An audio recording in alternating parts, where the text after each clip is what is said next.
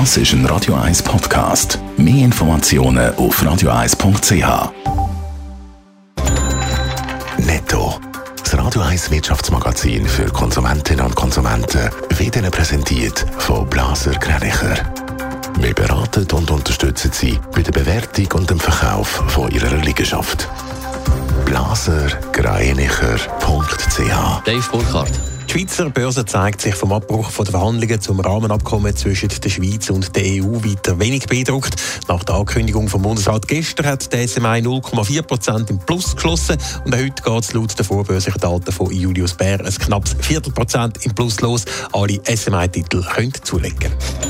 Nach einem kräftigen Plus im März haben die Schweizer Exporte im April wieder stagniert, mit einem Volumen von 20 Milliarden Franken, allerdings auf einem höheren Niveau. Weiter auf Wachstumskurs sind hingegen die Importe mit einem Plus von 2,2 Prozent auf 17 Milliarden Franken. Die Schweizer Handelsbilanz schließt damit im April mit einem Plus von über 3 Milliarden Franken. Die Schweizer Quantum-Gruppe will offenbar die Edelautomarke Lamborghini kaufen. Wie verschiedene Automagazine berichten, soll Quantum zusammen mit dem Londoner Finanzinvestor Centricus rund 8,3 Milliarden Franken für Lamborghini bieten. Einziges Problem dabei, das Besitzerunternehmen Audi will Lamborghini gar nicht verkaufen.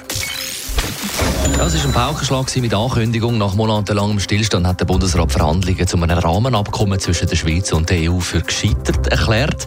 Das ist ein kleiner Triumph für Gewerkschaften, Dave Burkhardt. Die Gewerkschaften haben sich bei den Verhandlungen zu dem Rahmenabkommen ja vehement dafür eingesetzt, dass der Lohnschutz in der Schweiz auf keinen Fall darf aufgeweicht werden Die Befürchtung hätte man gehabt, wenn der Vertrag in seiner aktuellen Form dann tatsächlich auch unterzeichnet worden wäre. Entsprechend froh ist der Präsident vom Schweizerischen Gewerkschaftsbund, der SP-Nationalrat Pierre Meyer, dass es jetzt nicht so weit kommt. Natürlich könnte es aber auch sein, dass es jetzt quasi eine Retourkutsche gibt von der EU, sagt der Pierre Meyer.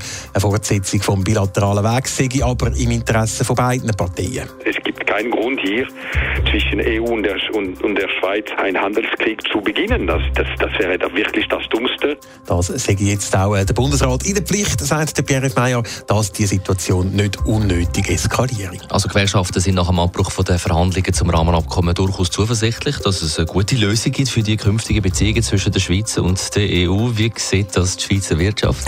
Der Wirtschaftsdachverband Economy Suisse der bedauert das Scheitern der Verhandlungen außerordentlich. Wichtig ist jetzt umso mehr, dass zumindest der bisherige Weg weitergeführt werden sagt der Präsident von Economy Suisse, Christoph Meder. Das ändert nichts an der Tatsache, dass die bilateralen für die Schweizer Wirtschaft und für das Land allgemein sehr wichtig, sehr zentral sind und dass auch ohne Rahmenabkommen alles muss unternommen werden, um die bilateralen abzusichern, auch für die Zukunft. Und dazu braucht es jetzt zünftige Engagement vom Bundesrat, sagt Christoph Metter. Wenn nichts gemacht würde, drohe nämlich der Schweizer Wirtschaft erhebliche Schaden.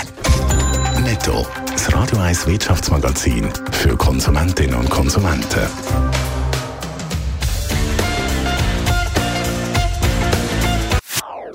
Das ist ein Radio 1 Podcast. Mehr Informationen auf radio1.ch.